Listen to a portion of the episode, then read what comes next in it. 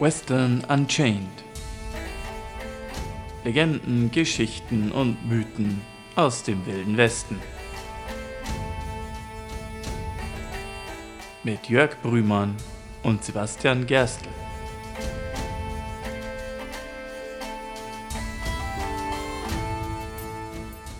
Hardy. Howdy. Hallo und herzlich willkommen für eine weiteren Folge von Western Unchained, dem Podcast, wo wir Geschichten, Legenden und Mythen aus der Zeit des Wilden Westens oder auch aus dem nahe angrenzenden Zeit des Wilden Westens erzählen. Ich bin der Sibi Und ich bin der Jörg. und in der Ankündigung haben wir es vielleicht schon ein wenig durchblicken lassen. Die heutige Folge ist mal wieder eine Folge, die vielleicht nicht so direkt mit dem Wilden Westen zu tun hat. Sie hat sehr viel mit, eigentlich sehr viel mehr mit dem Bürgerkrieg zu tun und dem ganzen Zeit und Umfeld drumherum und geografisch auch eher im Osten angesiedelt als im Wilden Westen. Aber sie berührt doch sehr viele Punkte, die eine gewisse Wildwest-Relevanz besitzen. Und vor allem ist es eine Folge, wo wir nicht eine, nicht zwei, sondern letztendlich drei Hörerrequests bereits dazu gekriegt haben. Also offensichtlich interessiert euch das Thema gerade ziemlich brennend. Mhm. Wir hatten auch einen Teilaspekt dieses Themas bereits angerissen in der Folge zu Wild Bill Hickok. Und da kam da in dem Umfeld schon eine erste neugierige Frage, kann man hierzu mehr machen? Und es soll aber speziell um eine Person gehen. Deswegen erstmal vielen lieben Dank an Ole, an Neil und an Tanja. Vielen Dank fürs Zuhören und keine Sorge, wir kommen Hörerrequests nach, auch wenn es manchmal eine Weile dauert, bis wir auch wirklich dazu kommen, das zu erfüllen. Wir nehmen halt die Folgen doch mit recht viel Vorlauf auf und schauen, dass wir sie auch einigermaßen in unseren Themenplan mit einfügen können. Aber jetzt haben wir endlich einen guten Zeitpunkt gefunden. Vielleicht können wir ein bisschen mal aus dem, aus dem, aus dem produktionstechnischen Nähkästchen plaudern, ganz kurz. Wir nehmen diese Folge am 8.3. auf. Wenn ihr sie also hört, könnt ihr euch überlegen, wie weit im Voraus wir Folgen aufnehmen. Naja, ich meine, wenn, wenn wir unseren Podcast 14-tägig machen und manchmal ergibt sich ja auch ganz günstig. Erst kürzlich hatten wir ja wieder zwei Folgen, die direkt hintereinander ineinander gegriffen haben. Also wenn sich's anbietet, nehmen wir auch mal zwei Folgen auf einmal auf und dann haben wir bereits einen Monat an Folgen voll. Ja, also wir sind hier fleißig. Ja, nichtsdestoweniger, wir sind immer offen für Vorschläge und kommen immer sehr, sehr gern euren Anregungen nach. Und jetzt ist es auch mal wieder soweit, weil zu dieser Person, ehrlich gesagt, freut es mich sehr, dass wir auch endlich was dazu machen können. Das ist eine sehr spannende Person, eigentlich auch eine sehr wichtige Person und eine Person, die Dinge getan hat, von der vielleicht der eine oder andere ziemlich überrascht sein dürfte. Also was, was diese Person alles vollbracht hat in ihrem Leben. Da möchte ich doch gleich zu dem Zeitungsartikel kommen, der so vielleicht einen kurzen Einblick gibt und einen Vorgeschmack gibt, worum es so im Großen und Ganzen gehen soll. Ähm, denn ich habe es ja bereits gesagt, wir gehen mal wieder in die Zeit vom Bürgerkrieg, aber auch unmittelbar vor und nach dem Bürgerkrieg. Und es geht um ein sehr heikles Thema, nämlich es geht um das Thema Sklaverei und Sklavenhandel. Und speziell um eine Person, die aus sehr persönlichen Beweggründen ihr ganzes Leben diesem Kampf gegen die Sklaverei gewidmet hat und dabei einige sehr bemerkenswerte Akzente gesetzt hat. Ja, definitiv.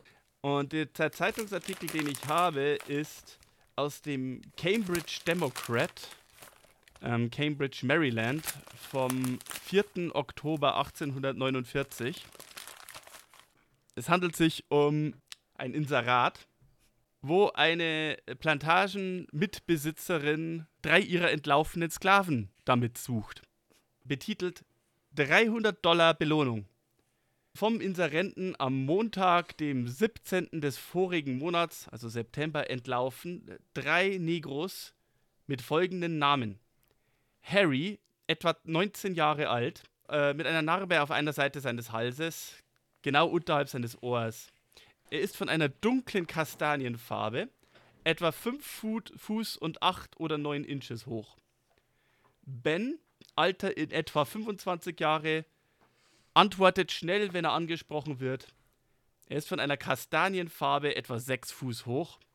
Und Minty, etwa 27 Jahre alt, ebenfalls von einer Kastanienfarbe, gut aussehend und etwa 5 Fuß groß. 100 Dollar Belohnung für jeden der oben genannten Negros, wenn er außerhalb des Staates ergriffen wird und 50 Dollar, wenn sie innerhalb des Staates aufgegriffen werden. Sie müssen im Gefängnis von Baltimore, Easton oder Cambridge in Maryland untergebracht werden. Gezeichnet Elisa Ann Brodes in der Nähe von Bucktown, Dorchester County, Maryland, am 3. Oktober 1849. Also auf die Art und Weise haben Plantagenbesitzer vor dem Bürgerkrieg nach ihren entlaufenen Sklaven gesucht mit Zeitungsinseraten und Flu Laufzetteln sozusagen. Mhm. Und 300 Dollar ist jetzt wirklich kein Pappenstiel. Also wir sind mal wieder bei der Inflationsbereinigung.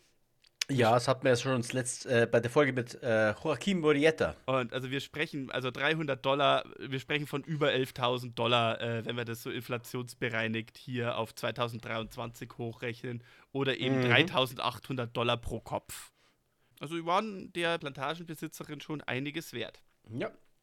Und wir reden jetzt aber in dieser Folge nicht über die beiden großgewachsenen Männer, die da geflohen sind, sondern unsere Protagonistin ist die 5 Fuß, also 1,50 Meter große, in diesem Inserat geschätzt 27-jährige Sklavin namens Minty Araminta Ross.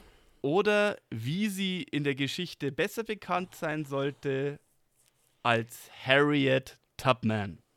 Ja, genau.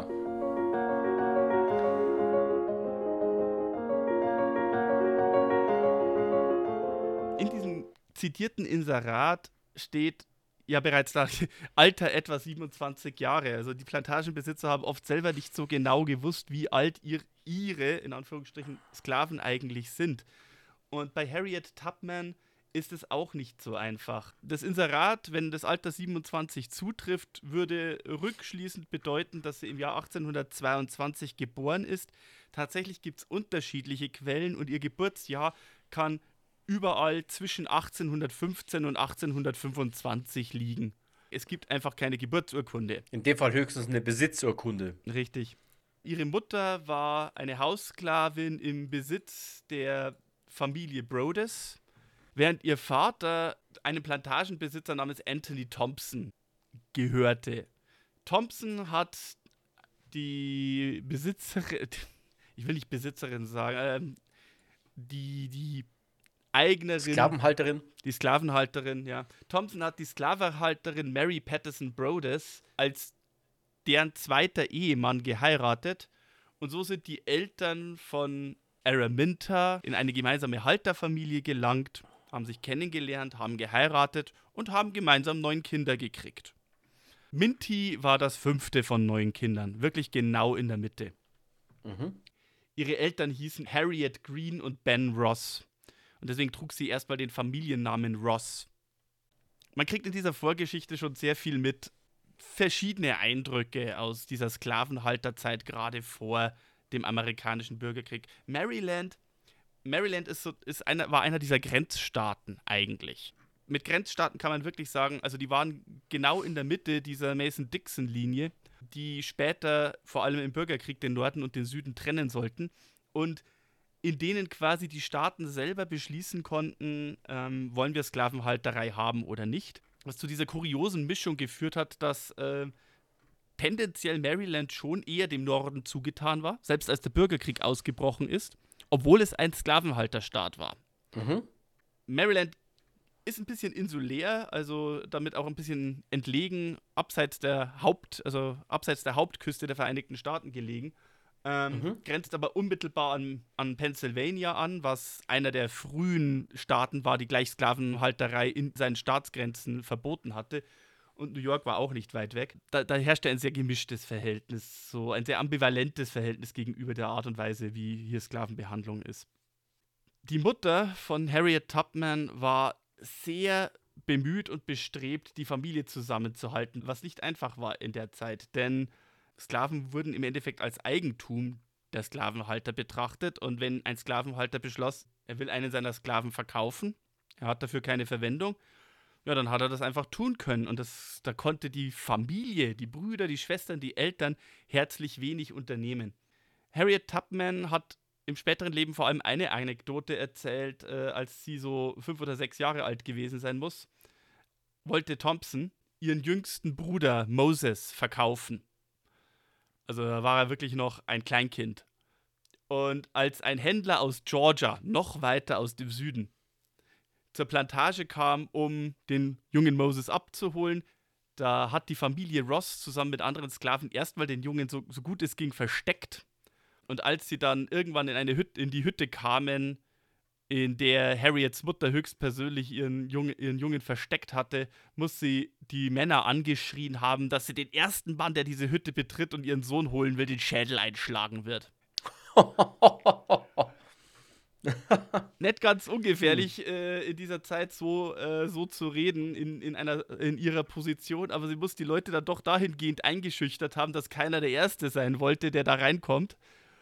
Und am Ende dieser Verkauf quasi dann doch nicht durchgezogen wurde. Also die gute Harriet Green muss trotz ihrer nicht gerade ähm, wie soll ich sagen, nicht gerade beneidenswerten Position eine sehr resolute Frau gewesen sein. Mhm. Okay. Auch wenn diese eine Anekdote so passiert ist, ist es trotzdem so, dass die Familie Ross Green massive Schwierigkeiten hatte, zusammenzubleiben, weil, wie gesagt, sie hatten sehr wenig Einfluss darauf und im Laufe der Zeit sollte es doch des Öfteren vorkommen, dass Harriet Tubman oder zu diesem Zeitpunkt eben noch die junge Minty Brüder und Schwestern verliert, die einfach aus dem, Familie, aus dem Familienverbund gerissen und auf eine andere Plantage geschickt werden und sie eigentlich nicht wirklich eine Chance hat, rauszukriegen, wo sie hinkommen. Mhm. Was der, der jungen Minty sehr schwer gefallen sein muss, weil ihre Mutter war als Köchin im Haupthaus beschäftigt und ist sehr oft, sehr lange Zeit, vor allem nach dieser einen Episode mit dem kleinen Mode, Moses, von dem Familienhaus ferngehalten worden, sodass es ihr quasi auferlegt wurde, noch als junges Mädchen, auf ihre jüngeren Geschwister aufzupassen. Was natürlich sehr schwer auf ihrem Gemüt gelastet hat. Mhm. Ja, sie hat halt dann auch diverse Arbeiten verrichten müssen, bereits als kleines Mädchen. Im Alter von noch nicht mal zehn Jahren wurde sie an einen anderen Plantagenbesitzer, an eine andere weiße Familie ausgeliehen.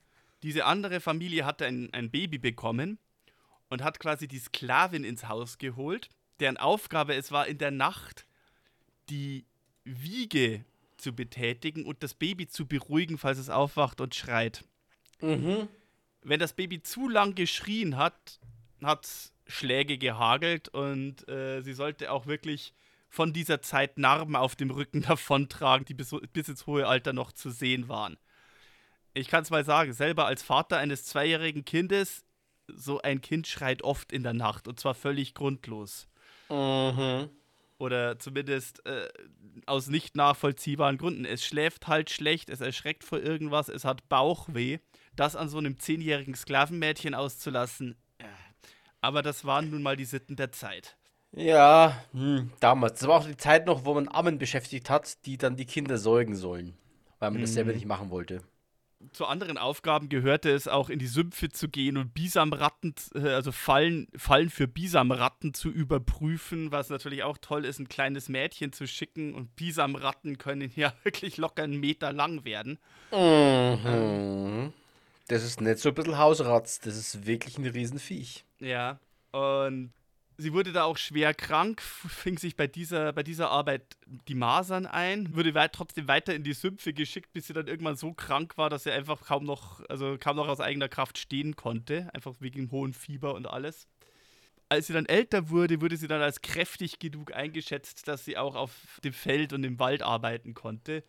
Und das eben als eine, ein Mädchen, das äh, auch als erwachsene Frau gerade mal 1,50 Meter groß war. Mhm als junge Heranwachsende dann ein einschneidendes Ereignis. Ähm, als junge Erwachsene wurde sie von einem Aufseher schwer verletzt, der ihr ein etwa ein Kilogramm schweres Metallgewicht an den Kopf schmiss, das eigentlich nicht ihr galt, sondern dass er entweder in Wut, weil er der Ansicht war, ein anderer Sklave wäre faul und würde nicht genug tun, oder weil er angeblich den Eindruck hatte, dieser andere Sklave möchte fliehen, hatte also ein zwei Pfund, etwa ein Kilo schweres Gewicht nach diesem Sklaven geschmissen und hat das heranwachsende Mädchen am Kopf getroffen. Sie war dann schwer verletzt, wurde zwar ins Haupthaus gebracht und dort auf einen Webstuhl gelegt, wo sie dann für mindestens zwei Tage geblieben ist, ohne jegliche medizinische Hilfe zu kriegen. Sie war wohl, also sie hatte mindestens eine schwere Gehirnerschütterung, das, das ist schon mal klar. Nach ihren eigenen Worten hat ihr dieser Wurf geradezu den Schädel gebrochen. Mhm. Er hätte sie auch wirklich töten können. Sie hatte dann auch von dieser Sache Zeit ihres Lebens immer wieder mal epileptische Anfälle. Mhm. Es hat auch dazu geführt, dass sie äh, angefangen hat, narkoleptische Anfälle zu kriegen. Oder zumindest mhm. Kataplexie. Jörg, mit den medizinischen Begriffen kennst du dich besser aus als ich.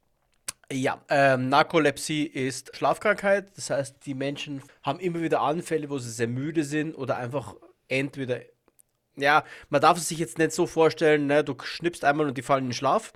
Aber die Menschen werden plötzlich sehr müde, haben einen Fatigue und schlafen sehr lang und schlafen. Es ist aber auch kein, kein wirklich äh, erholsamer Schlaf dann. Mhm. Und äh, also Kataplexie ist ein äh, quasi ein Muskelversagen. Das heißt, deine Willkürmuskulatur äh, ist nicht mehr steuerbar. Das heißt, du bist quasi, dein Körper schläft, aber du bist wach. Mhm. Das ist eine Abart der Narkolepsie. Simpel gesagt. Ja. Mediziner, bitte nagelt mich jetzt nicht da fest. Ich versuche es einfach zu erklären.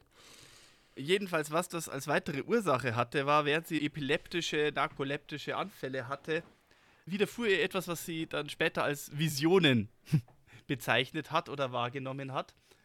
Lebhafte Träume, die sie als Eingebungen von Gott interpretiert hat.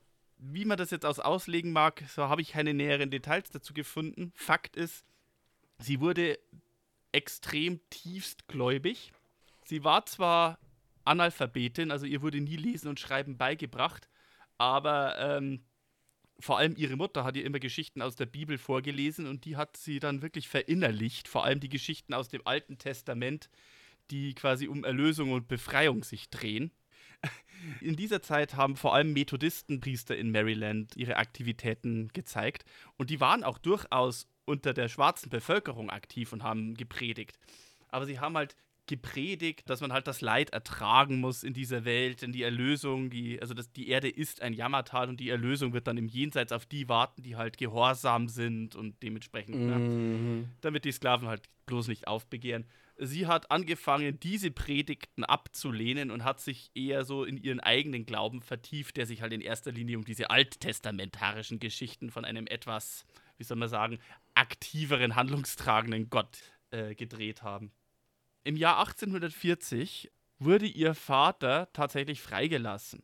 Was in manchen Staaten, also auch nicht überall, aber in manchen Staaten üblich war, war, dass unter gewissen Bedingungen die Sklavenhalter ihre Sklaven durchaus freilassen konnten mhm. und sie quasi als freie, freigelassene ihr eigenes Land erwerben konnten, ihren eigenen, eigenen Beruf ergreifen könnten. Sie waren nicht mehr in Leibeigenschaft. Das hat doch George Washington auch mit seinen Sklaven gemacht, ne? Also es ist jetzt keine so neue Entwicklung, das gibt es quasi schon seit den Anfangszeiten der Vereinigten Staaten. Es gab in diesen Zeiten, in diesen Tagen auch immer mehr schwarze Männer, die entweder es geschafft haben, sich durch Nebentätigkeiten oder so genug Geld anzusparen, um sich die Freiheit zu erkaufen, indem sie einfach dem Besitzer ihren Wert ausbezahlt haben, wir haben das auch in der Folge mit Robert Smalls angesprochen, dass das ja eine Möglichkeit war. Im Fall von Mintys, Minty Rosses Vater, Harriet Tubmans Vater, war das wohl so, dass der Besitzer ihres Vaters ihm versprochen hatte, dass er freigelassen wird, sobald der Vater 45 Jahre alt wird. Der Besitzer ist zwar gestorben, bevor das der Fall war, aber der Erbe der Familie hat tatsächlich sich an das Versprechen gehalten und hat den Vater freigelassen. Deswegen war der Rest der Familie zwar immer noch versklavt, aber der Vater konnte zumindest jetzt anders Arbeit ergreifen, konnte auf die Art und Weise mehr Geld ansparen und konnte versuchen, zumindest irgendwie die Familie da aus der Leibeigenschaft zu befreien. Und dann kommen wir zu einem anderen Szenario, das in dieser Zeit tatsächlich auch häufiger anzutreffen ist.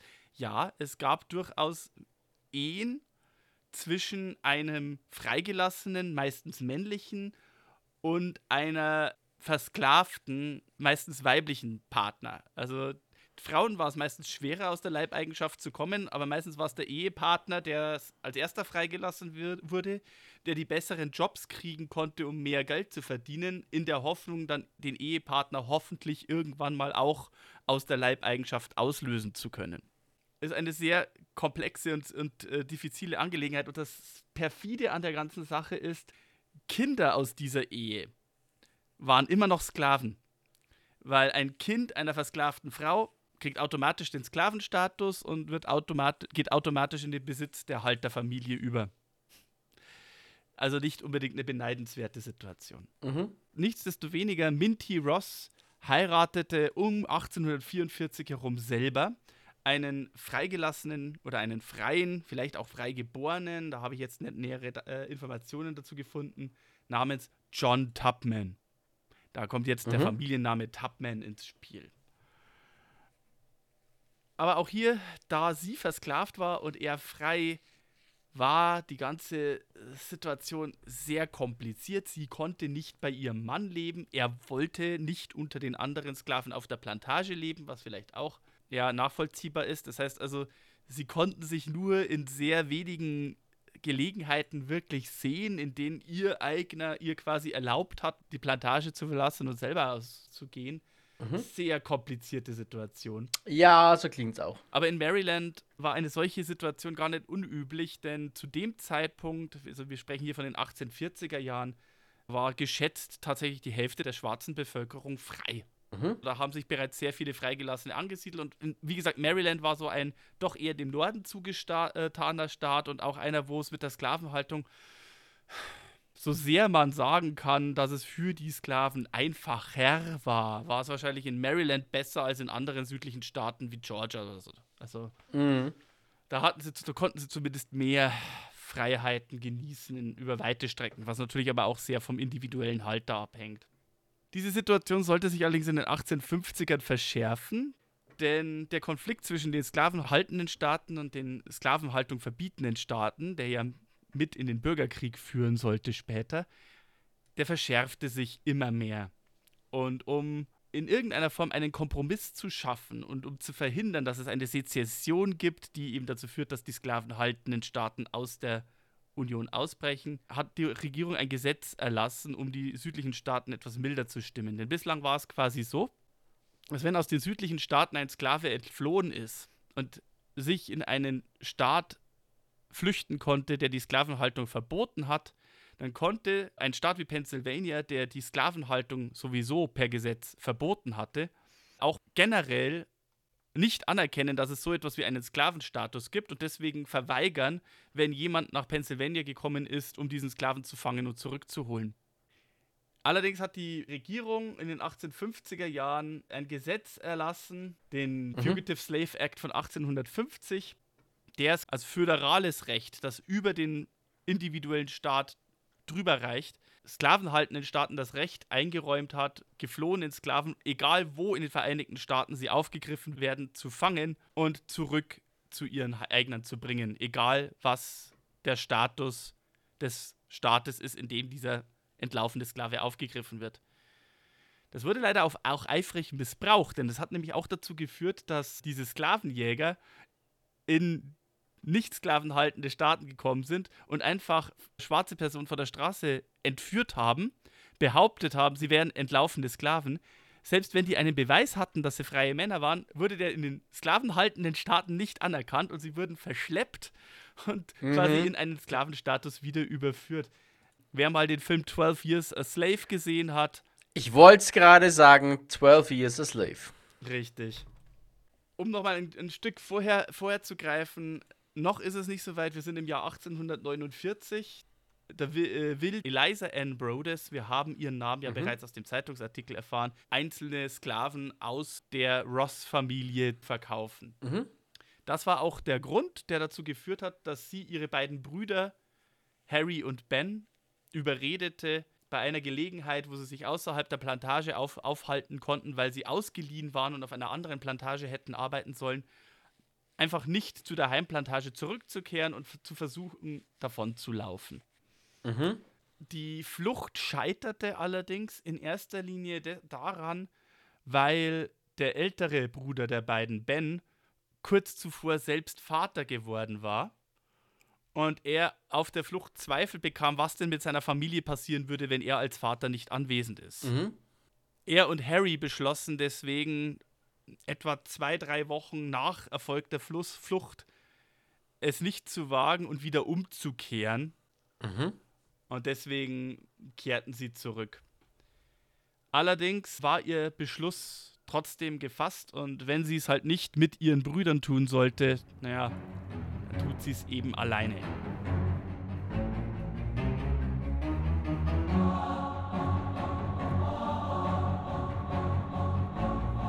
Und deswegen so im Winter zum Jahreswechsel 49-50 fasst Minty Tubman, geborene Ross, die sich dann später als freie in Erinnerung an ihrer Mutter eben den Namen Harriet geben sollte, Mhm. alleine auf den Weg und flieht von der Plantage in die freien Staaten. Sie nutzt bei ihrer Flucht dabei etwas, das im Volksmund und im allgemeinen Gebrauch als die Underground Railroad bekannt war. Wir hatten diesen Begriff schon einmal erwähnt in der Folge mit Wild Bill Hickok, dass Wild Bill Hickocks Vater auch Teil dieser Underground Railroad war. Mhm. Und weil Fragen waren, gehen wir hier mal ein bisschen näher dazu ein. Also die, die Underground Railroad war keine Organisation per se, sondern war mehr so ein loses Netzwerk an Gegnern der Sklaverei, an Freigelassenen. Es waren auch teilweise Sklaven dabei, es waren religiöse Organisationen dabei, die aus Glaubensgründen etwas gegen die Sklavenhaltung einzuwenden hatten. Sehr viele Quäker waren Teil der Underground Railroad äh, die es sich eben zur Aufgabe gemacht haben, Sklaven den Weg in die Freiheit zu ermöglichen. Sie waren jetzt nicht unbedingt eine Gruppierung, die aktiv Plantagen überfallen hat, um mit Gewalt Sklaven daraus zu holen. Aber sie haben eben versucht, Sklaven auf Plantagen zur Flucht zu ermutigen und haben ein Netzwerk an Fluchtrouten besessen, um ihnen irgendwie die Möglichkeit zu geben, in die Freiheit zu gelangen. Der Name Underground Railroad taucht das erste Mal 1839 auf in einer Zeitung in Washington. Das Netzwerk existierte wahrscheinlich schon eher. Der Name rührt eben daher, dass zum einen sie ein Vokabular verwendet haben, wie es von der Eisenbahn gewohnt ist. Also es gab so Safe Houses, also Häuser, befreundete Familien, Unterstützer oder dergleichen, wo entflohene Sklaven untertauchen konnten und zumindest Rast machen konnten. Es gab Lotsen oder, hm, wenn man so will, Schaffner, die Wege kannten und fliehende, geflohene durch Routen führte, die möglichst weit weg von irgendwelchen wachsamen anderen Augen sind. Diejenigen, die Sklaven bei sich äh, entflohene Sklaven bei sich beherbergt hatten, die wurden als äh, Stationsaufseher, Station Masters bezeichnet in Konversationen, wenn es halt darum ging, dass entflohene Sklaven von einem Safehouse ins nächste geführt werden müssen, wurde meistens eben von Passagieren oder von Fracht gesprochen. Und es gab auch welche, die nicht aktiv sich an dem Schmuggeln entflohener Sklaven beteiligt haben, sondern eher finanzielle oder provisionelle Unterstützung gegeben haben. Und das waren Stockholders, also Aktionäre sozusagen. Mhm. Jedenfalls, also bei ihrer ersten versuchten Flucht muss Harriet Tubman bereits Kontakt zu dieser Underground Railroad aufgenommen haben. Und als sie dann alleine geflohen ist, hat sie dieses Netzwerk an Unterstützern genutzt, um aus der Gegend, wo sie war, im Dorchester County in, in Maryland, nach Festlandamerika zu kommen. Und dann Mhm. über eine, eine große Umwegroute, denn ähm, naja, die direkten Routen wurden natürlich meistens als erstes bewacht und, und überprüft, den Choptank-Fluss entlang, also erst westlich Richtung Delaware und dann nordwärts nach Pennsylvania rein, über eine Strecke von über 90 Meilen, 145 Kilometer, nur zu Fuß im Winter Mhm. und überwiegend nachts. Also der Name Underground Railroad rührt auch daher wegen dem Underground, dass die Mhm. geflohenen Sklaven meistens nachts unterwegs waren oder einfach so, dass sie sich halt möglichst den Blicken ihrer Häscher entziehen konnten. Deswegen Underground. Mhm. Sie musste nachts reisen, sie, musste, sie konnte sich nur an den Sternen orientieren, also quasi dem Nordstern Richtung Norden. Aber sie schaffte es, auf diese, äh, auf diese Art und Weise nach Pennsylvania in einen Staat zu kommen, der eben sich gegen die Sklavenhalterei ausgesprochen hat und konnte dort erstmal in Freiheit leben. Mhm. Allerdings nur unmittelbar nach ihrer gelungenen Flucht wurde dieser, dieses Fugitive Slave Law von 1850 erlassen. Das heißt also, jetzt war sie eigentlich auch in Pennsylvania vor Sklavenhändlern nicht mehr sicher. Mhm. Äh, Das führte dazu, dass die Underground Railroad insofern aktiver wurde, als dass die Fluchtrouten jetzt nicht einfach nur in die freundlicheren Staaten des Nordens geführt haben, sondern wirklich bis hoch an die kanadische Grenze in- ins südliche Ontario hinein, da das britische Empire in den 1830er Jahren bereits Sklaverei komplett abgeschafft hatte.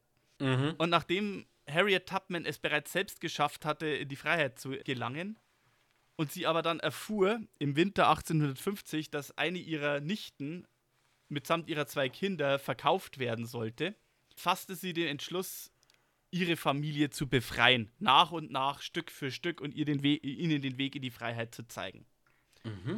Und damit begann die Karriere von Harriet Tubman nicht als eine Agentin, also eine, die einfach nur das Wort der Underground Railroad verbre äh, verbreitet hat, sondern als einen als ein Schaffner, als ein Führer der Underground Railroad, um nach und nach Sklaven von Plantagen zu befreien.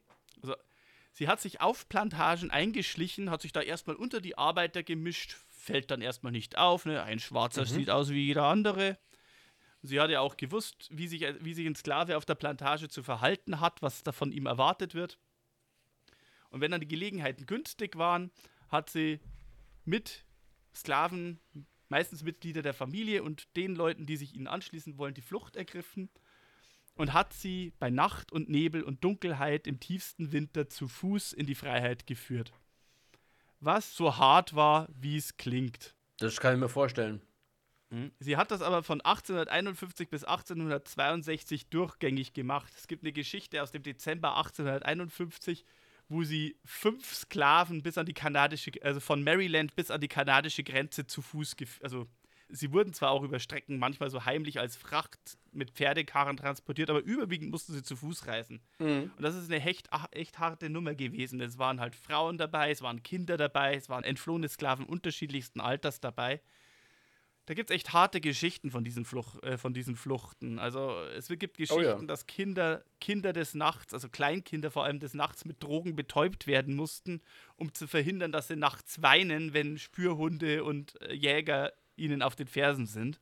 Und wie gesagt, zu Fuß im Winter durch den Schnee bei Nacht. Und eben auch nicht geradewegs nach Norden, sondern eben auf verschlungenen Schlangenlinien. Sie muss das allerdings mit sehr viel Erfolg gemacht haben. Über den Zeitraum von elf Jahren muss sie in insgesamt 13 Expeditionen, also eben meistens im Winter, um die 70 Sklaven befreit haben auf eigene Faust und in die Freiheit geführt haben. Das ist viel, ja. Sie hat entsprechend auch einen Spitznamen bekommen von äh, der entsprechenden Gemeinde und Gemeinschaft, in der sie tätig war. Man, man nannte sie Moses. Ah, ja. Benannt nach dem biblischen Moses, der das versklavte Volk aus Ägypten in die Freiheit führte. Mhm. Und sie hat entsprechend sehr, sehr viel Ruf und unter den, auch unter aktiven und äh, auch radikalen Sklave, Sklavenbefreiern sehr hohes Ansehen genossen. Es ist zwar nie bekannt, dass sie sich aktiv an radikalen Sklavenbefreiungs- und Überfallaktionen be äh, beteiligt hätte, aber es ist erwiesen, dass sie sehr resolut war. Es gibt eine Anekdote, dass als ein Sklave, als sie schon fast äh, als die äh, kanadische Grenze nicht mehr weit war, aber tr sie trotzdem den Eindruck hatten, dass ihnen Jäger auf den Fersen sind und einem Mann der Mut verlassen wollte und er quasi angefangen hat zu flehen, doch umzukehren und aufzugeben, muss sie ihm eine Pistole an den Kopf gehalten haben und gesagt haben, entweder du marschierst in die Freiheit oder du stirbst an Ort und Stelle. Okay, das ist resolut. Das ist resolut. Ja. Wie gesagt, es ist überliefert, sie kam immer im Winter, wenn die Nächte lang und dunkel waren und wenn die Leute, die Häuser haben, drinnen im Warmen bleiben. Sie hat sich auch gut darauf verstanden, auf Tarnung und Täuschung, um eben nicht erkannt zu werden. Mhm. Es war bekannt, dass sie Analphabetin war, aber sie hat dazu geneigt, trotzdem immer eine Zeitung dabei zu haben, dass wenn jemand kommt, der sie erkennen könnte, sie sich tief in die Zeitung vertieft hat, weil es ja allgemein bekannt ist, Harriet Tubman oder Minty Ross kann ja nicht lesen. Mhm. Oder sie hat, sie hat zwei, zwei lebende Hühner bei sich getragen, wenn sie sich auf den Weg gemacht hat und noch alleine unterwegs war. Mhm. Und wenn die Situation brenzlig war und jemand sie hätte erkennen können, hat sie die Hühner an die, die Feder ausgerissen, sodass sie halt aufgeschrien haben und gegackert haben und sie sich ganz, ganz eifrig um die Hühner kümmern so, musste. Und dann war sie nicht mehr verdächtig, weil war ja nur eine Sklavin, die irgendwie zwei Hühner vor sich Ja. hertreibt. Ne? Ja, klar. Also, sie hat die Vorurteile, die zu der Zeit gegolten haben, sehr zu ihrem Gunsten auszunutzen verstanden. Allerdings, äh, ihrem Ehemann hat sie nicht überzeugen können, ihr zu folgen. Ähm, Oh, okay. Eher im Gegenteil. als sie spät, äh, spät im Jahr 1851 nach Dorchester zurückkam, um im Kontakt mit ihrem Ehemann aufzunehmen, musste sie feststellen, dass der gute John Tubman sich in der Zwischenzeit neu verheiratet hatte. Denn als, als sie quasi von der Plantage geflohen ist und Maryland verlassen hatte, galt sie als abwesende Ehefrau, absentee wife, was im Recht der damaligen Zeit dem Ehemann das Recht gegeben hat, mhm. sich von ihr scheiden zu lassen in Abwesenheit. Laut seiner Sicht der Dinge konnte er nicht davon ausgehen, dass sie überhaupt noch am Leben war oder dass sie überhaupt Interesse zeigen würde, zurückzukehren. Also hat er sich neu verheiratet. Ah, okay. Als dann 1861 der Bürgerkrieg ausbrach. Wie gesagt, Harriet Tubman war zwar nie aktiv an radikalen Sklavenbefreieraktionen und Überfällen beteiligt, aber sie war halt durchaus resolut. Sie war eine taffe Frau. Sie kannte inzwischen diverse Marschrouten in den Süden hinein und aus dem Süden hinaus, in den Norden hinein, in den Weg, um Sklaven zu befreien. Und als dann der Bürgerkrieg ausbrach, da sah sie durchaus die Chance darin, dass wenn die Union siegt, dass einfach die Sklaverei endgültig abgeschafft werden könnte. Mhm. Und obwohl er, äh, obwohl, wie wir ja bereits in den Folgen mit den Buffalo Soldiers und auch in der Folge mit Robert Smalls erwähnt haben, obwohl die Union und Abraham Lincoln bis 1863 immer noch die äh, Emancipation Proclamation noch zurückgehalten haben, also die, die offizielle Abschaffung der Sklaverei noch nicht verkündet hatten, weil sie immer noch darauf gehofft haben, dass die konföderierten Staaten vielleicht von selber in den Norden zurückkehren würden, also in die Union zurückkehren mhm. würden. Weil das noch nicht der Fall war, konnten Schwarze offiziell auch noch nicht in den Rängen der Union kämpfen. Es gab aber einige Generäle, wie Benjamin Butler zum Beispiel, mhm.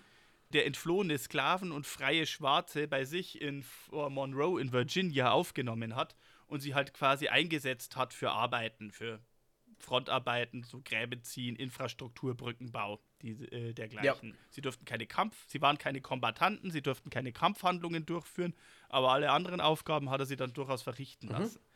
Und diese, diese Truppe an entlaufenen Sklaven, die dann in, für, die Norden, für den Norden tätig waren, wurde als Kontrabande bezeichnet. Ich finde die Bezeichnung immer noch irgendwie schräg. Ja, vor allem Contraband ist eigentlich das englische Wort für Schmuggelgut. Aber dazu haben wir übrigens auch eine eigene Folge. Äh, die Folge über die Buffalo Soldiers beginnt quasi schon im Bürgerkrieg mit den United States Colored Troops. Richtig. Wir sind noch nicht ganz so weit, aber Harriet Tubman hat bereits sehr früh zu Kriegsbeginn ihre Expertise angeboten zu helfen, hat vor allem in erster Linie Abolitionists, also Leute, Leuten aus dem Norden, die eben die Sklaverei abschaffen wollten und die jetzt auch im Bürgerkrieg angefangen haben, gegen den Süden jetzt gezielte Aktionen zu machen, um eben Sklaven, wenn, not, wenn nötig, per Gewalt, vor allem in diesen Grenzstaaten, und Maryland war ja so ein Grenzstaat, Sklaven zu befreien aus Plantagen und in den Norden zu führen, in die Freiheit zu führen hat sie sich angeboten. Sie hat auch ihre Expertise aus ihrer Zeit bei der mit der Underground Railroad angeboten, um Flüchtlingen quasi zu helfen und beizustehen. Und war deswegen in diversen Camps, vor allem in Port Royal in South Carolina, häufig anzutreffen. Die ging quasi in, im Armeecamp ein und aus, war als Krankenschwester tätig, hat Verwundete oder Kranke versorgt. Vor allem, naja, die Ruhr war ja sehr war eine sehr äh, häufige Krankheit in Armeecamps mhm. im Bürgerkrieg. Oder auch Pocken. Und hat dann eben als zivile Krankenschwester erstmal gearbeitet, weil das ja eine der wenigen Möglichkeiten war, offiziell als Frau, noch dazu als schwarze Frau, noch dazu als eigentlich entlaufene Sklavin, schwarze Frau, in den Rängen der Nordstaaten-Armee tätig zu sein. Mhm. Das war ihr aber eigentlich nicht genug. Und als dann 1863 endlich die Emancipation Proclamation verkündet wurde, sah sie die Zeit gekommen, auch aktiv zu werden mhm. und bot sich der Nordstaatenarmee an, als Spionin und Scout in die Südstaaten zu gehen. Was sie ja schon und, oft genug geübt hatte. Ja, richtig. Sie war ja als erfahrene Schaffnerin der Underground Railroad elf Jahre lang vor allem auch nachts mit geheimen Schleichwegen und Routen, die nicht, so, nicht sonderlich stark patrouilliert werden, vertraut. sie war auch es bereits gewohnt, naja, sich unter Plantagen oder unter Sklavenhalter zu schmuggeln und so zu tun, als wäre sie eine folgsame, eingeschüchterte Sklavin, auf die dann auch nicht geachtet wird, weil es ist ja nur Inventar und damit die Ohren überall zu haben und halt äh, mhm. einige achtlose Gespräche mitzuhören. Ja. Und sie war auf die Art und Weise auch in der Lage, erstmal ungesehen in feindliches Terrain vorzudringen, die Lage auszu, auszuspionieren und auszukundschaften und dann zurückzukehren, um Truppen mit Kombattanten in entsprechende Gebiete zu führen. Mhm. Natürlich war, äh, in, galt ihr Hauptinteresse Angriffe auf Plantagen. Für die Nordstaaten waren die durchaus auch wichtig, weil, naja, es musste ja auch, es war ja auch ein Wirtschaftskrieg, der amerikanische Bürgerkrieg. Die Plantagen waren wichtig, weil das waren die wichtigen Rohstoffe und die wichtigen Produkte, die, das, die die Südstaaten wirtschaftlich anzubieten hatten. Und naja, besonders reiche Plantagen arbeitsunfähig und produktionsunfähig zu machen, war natürlich im Sinne des Nordens. Ja. Und für Harriet Tubman war das auch im Sinne, denn wenn diese Plantagen angegriffen werden, kann wieder ein weiterer Sch äh, Schwung an Sklaven in die Freiheit entkommen. Mhm. Eine der größten Aktionen dieser Art war der sogenannte Raid on Combahee Ferry, eine Militäroperation am 1. und 2. Juni 1863 entlang des Combahee Rivers in South Carolina, mhm. wo sie eine Expedition von 150 afroamerikanischen Soldaten anführte, der 2. South Carolina Infanterie, bei der geschätzt 800 Sklaven von Plantagen befreit wurden und in den Norden geschleust wurden. Dabei wurde ein, äh, ein Panzer, äh, ein, nicht ein Panzerschiff, aber ein, ein, ein Schiff der, der konföderierten Armee wurde versenkt. Es wurden diverse Mühlen und Plantagen niedergebrannt und den, Produktionszyklus, den Produktionslauf der konferierten Armee äh, entzogen. Es gab nur sehr, sehr geringe Kampfhandlungen. Aber diese Überfallaktion war halt dermaßen erfolgreich, dass halt in der Folgeaktion die Nordstaatenarmee sehr, sehr viele dieser Blitzüberfälle dieser Art durchführen sollte. Die waren in erster Linie Wirtschafts-, also haben in erster Linie auf wirtschaftliche Ziele abgezielt. Aber Harriet Tubman als erfahrene Führerin und äh, als erfahrene Spi äh, Spionin war halt eine Schlüsselfigur in all diesen Aktionen. Mhm. Sie hat zwar nie einen offiziellen Armeerang bekleidet, aber man sagt durchaus, die Soldaten und auch Offiziere, wie zum Beispiel Colonel Robert Gold, äh, Gould Shaw, haben sie durchaus als Teil der Armee gesehen und auch entsprechend behandelt. Mhm. Es hat zwar nicht jeder so, so gesehen, also auch, auch einige freigelassene Schwarze, die nicht wussten, wer sie waren, haben protestiert. Sie hat eine Zeit lang Sie hat zwar keine offiziellen Militärrang bekle äh, bekleidet, wurde aber in Militärrationen bezahlt für ihre Tätigkeiten, was irgendwie freigelass einige Freigelassene, die sie nicht kannten und ihren Status auch nicht kannten und ihre Bedeutung nicht kannten, mhm. irgendwie als bevorzugte Behandlung gesehen haben und nicht eingesehen haben, warum das der Fall sein sollte. Äh, was dann dazu geführt hat, dass sie um Aufstand und Skandal und Unmut zu vermeiden, freiwillig auf diese Militärrationen verzichtet hat. Ja das ist auch etwas, das sie Zeit ihres Lebens offenbar ausgezeichnet haben muss. Auch in der Zeit, wo sie vorher als in der Underground Railroad äh, aktiv war. Sie hat quasi so gut wie nie etwas selber besessen, sondern wenn sie es halt gehabt hat, hat sie es entweder gleich dem Frieden, dem guten, also dem, der Friedenserhaltung geopfert und einfach darauf verzichtet, oder hat das wenige, das sie hatte, gleich selber wieder ausgegeben und dafür genutzt, um halt eben anderen zu helfen, zum Beispiel Sklaven, um in die Freiheit zu kommen. Mhm. Ja, was ja sehr für sie als Person auch spricht. Dennoch war es für sie halt ein sehr großer Triumph und auch ein persönlicher Erfolg, als dann die Konföderation im April 1865 kapituliert hat. Mhm. Sie hatte sich sie hatte sich in den Jahren zuvor von dem bisschen Geld, das sie erspart hatte, ein kleines Stück Land in Auburn im Bundesstaat New York gekauft mehrere Mitglieder ihrer Familie haben sich dort äh, ähm, angesiedelt und sie hatte wohl offiziell eine Nichte adoptiert, wobei es auch, also ein, eine Nichte, die sie selber quasi befreit hatte, adoptiert, wobei es durchaus Gerüchte gibt und auch ziemlich handfeste Hinweise darauf, dass diese mutmaßliche Nichte tatsächlich ihre leibliche Tochter gewesen mhm. sein könnte. Äh, nichtsdestoweniger, äh, sie hat diese Nichte an Tochters Stadt zumindest adoptiert und lebte dann quasi nach dem Krieg in diesem Anwesen in Auburn mit ihrer eigenen kleinen Familie. Mhm. Sie hat tatsächlich nach dem Krieg nochmal geheiratet. Und zwar einen Mann namens Nelson Charles Davis. Das ist insofern, insofern von Bedeutung. Zum einen mal, also Davis war ein ehemaliger Soldat des Bürgerkriegs, der im Colored Infantry Regiment gedient hatte in, North Carolina. Und je nachdem, wann sie geboren ist, wenn wir von diesem Jahr, von dem Geburtsjahr 1822 ausgehen, Mhm. war der gute Nelson 22 Jahre jünger als sie. 1,80 Meter groß, das muss auch ein sehr interessantes Bild abgegeben haben. Aber nichtsdestoweniger, äh, die beiden heirateten, die Mhm. beiden adoptierten fünf Jahre später noch eine weitere Tochter und lebten gemeinsam als Familie. Ja. Sie hat lange, lange Zeit für ihre Dienst in der, in der Armee keinerlei Vergütungen gekriegt. Als ihr, ihr Ehemann 1888 vor ihr verstarb an Tuberkulose, bekam sie zumindest eine, eine Witwenrente aus dem Bürgerkrieg, die allerdings für Schwarze auch geringer war als die für Weiße, aber immerhin ein bisschen was.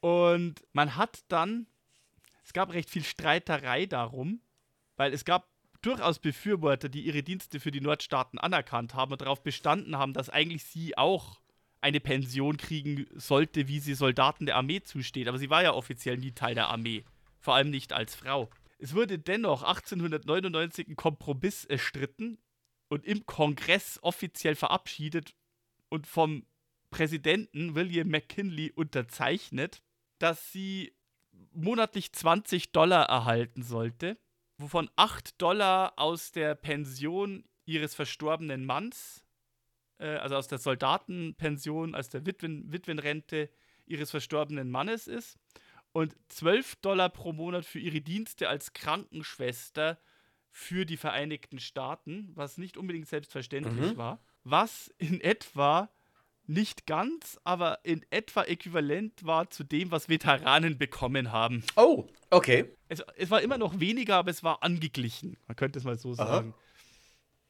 Dennoch ihre, ihre Dienste und an das, was sie geleistet hat, wurden trotzdem lange, lange Zeit offiziell nicht anerkannt.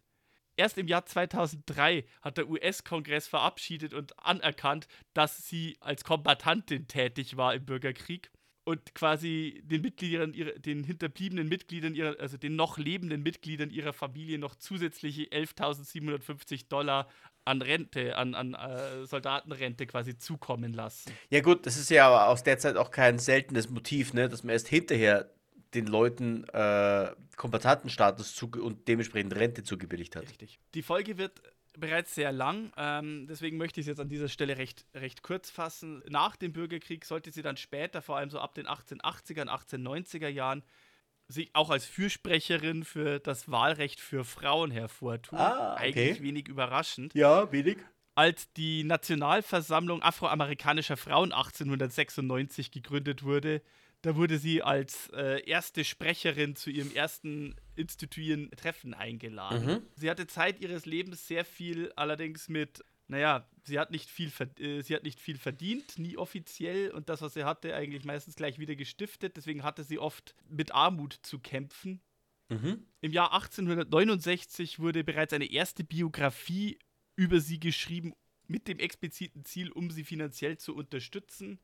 Das hat ihr schon mal ein bisschen Geld gebracht. 1886 wurde davon eine neu geschriebene Neuauflage veröffentlicht mit dem viel, vieltragenden Namen Harriet, der Moses ihrer Leute, Mhm. um quasi sie finanziell zu unterstützen. Nichtsdestoweniger, sie blieb bis ins hohe Alter eine resolute und zähe Dame Mhm. und sie starb am 10. März 1913 im Kreise ihrer Familie im Alter von etwa 90 Jahre plus minus 5 Mhm. in Auburn, New York, also dort, wo sie sich dann auch nach dem Krieg Oh. niedergelassen hatte. Stolz, äh, Eine- Alter, ja. Sie hatte ein sehr bewegtes Leben geführt, ein sehr resolutes Leben geführt und das ist halt echt ein Zeichen dafür, dass selbst in den widrigsten Umständen hat diese Frau verstanden, sich durchzusetzen gegen alle Hautfarben und Geschlechter, die sich ihr möglicherweise auch in den Weg gestellt hätten, Mhm. weil auch in der Wahl Wahlrechtsfrage gab es natürlich Streitereien, wo es welche gab unter den, unter den weißen Frauen, die gesagt haben, Wahlrecht ja, aber bitte doch nicht für die. Mm, ja. Mhm. Aber das ist eine Geschichte für, für also es ist ein vollkommen anderes Thema und eine Geschichte für eine andere Zeit. Das stimmt, ja.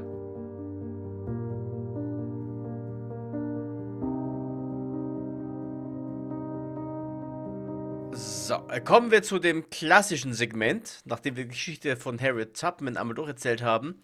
Filme. Gibt's Filme zu Harriet Tubman? Also momentan, du hast es ja bereits gesagt, wir nehmen es am 8. März auf und zu diesem gegenwärtigen Zeitpunkt. Das ist übrigens Weltfrauentag heute. Passenderweise. Oh, stimmt, ja. Ja, passenderweise. Wir haben das nicht so ausgesucht, aber es fügt sich gerade sehr schön rein. Gerade jetzt läuft äh, auf HBO in den Vereinigten Staaten der zweite Teil von Mel Brooks Geschichte der Welt, Mhm.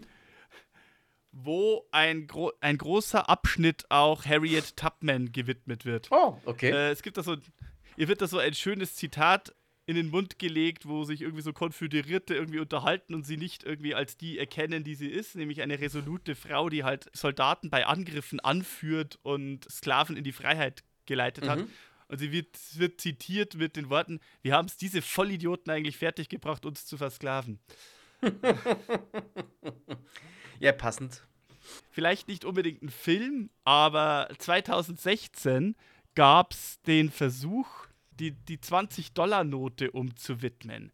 Auf dem 20-Dollar-Schein ist Andrew Jackson zu sehen. Andrew Jackson ist, was die Sklavenhalterfrage betrifft, äh, nicht unbedingt ein sehr progressiver Mann gewesen. Ja, hm. Ähm, 1916 gab es dann den Vorstoß, das Porträt auf dem 20-Dollar-Schein durch Harriet Tubman zu ersetzen. Mhm. Es gibt auch Musterscheine. Es ist eigentlich auch bereits mehr oder weniger umgesetzt gewesen. Es war nahezu beschlossene Sache. Und dann hat der unter der Trump-Administration eingesetzte Schatzminister, äh, Schatz, äh. Treasury Secretary, Schatzmeister Stephen Mnuchin hat das ausgesetzt.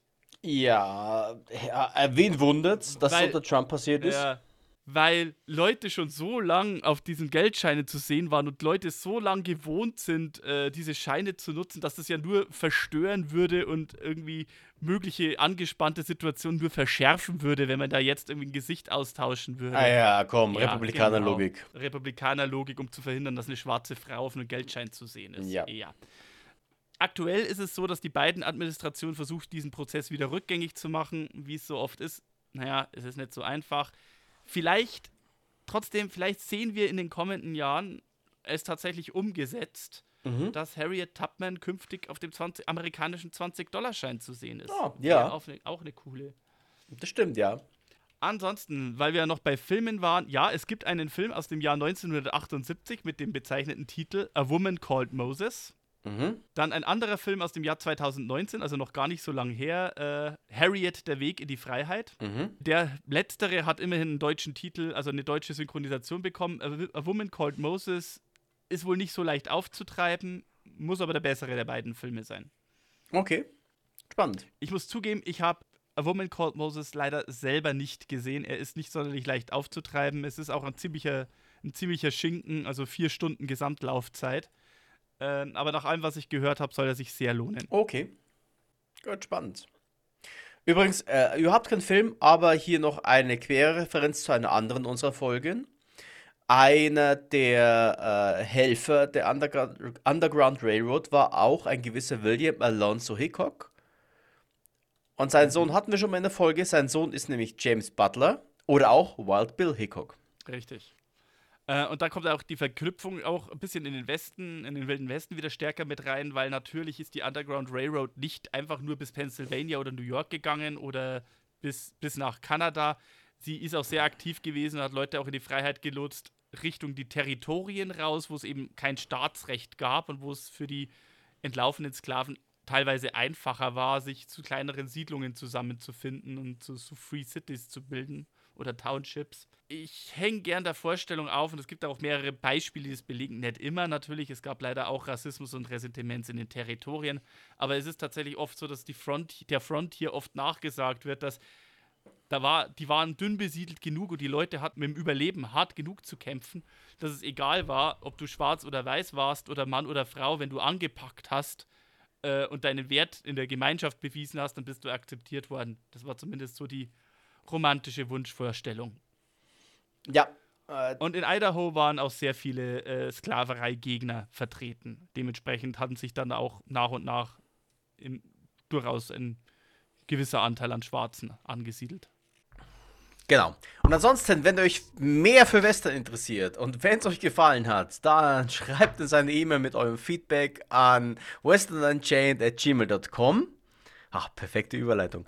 Ähm, natürlich nehmen wir gerne auch Vorschläge wie diesen zum Beispiel. Wie gesagt, Harriet Tubman haben sich drei Leute gewünscht. Äh, nehmen wir entgegen. Es dauert vielleicht ein bisschen, bis wir dazu kommen, aber wir machen natürlich auch gerne äh, Folgen zu euren Vorschlägen. Ja, und ansonsten, wenn es euch gefallen hat und ihr uns einfach nur loben wollt, wir nehmen auch gerne Lob. Da sind wir ganz äh, sehr gerne. unbescheiden. Sehr, sehr gerne. Äh, und ansonsten, ja, Sibi, worüber wollen wir denn dann nächste Folge sprechen?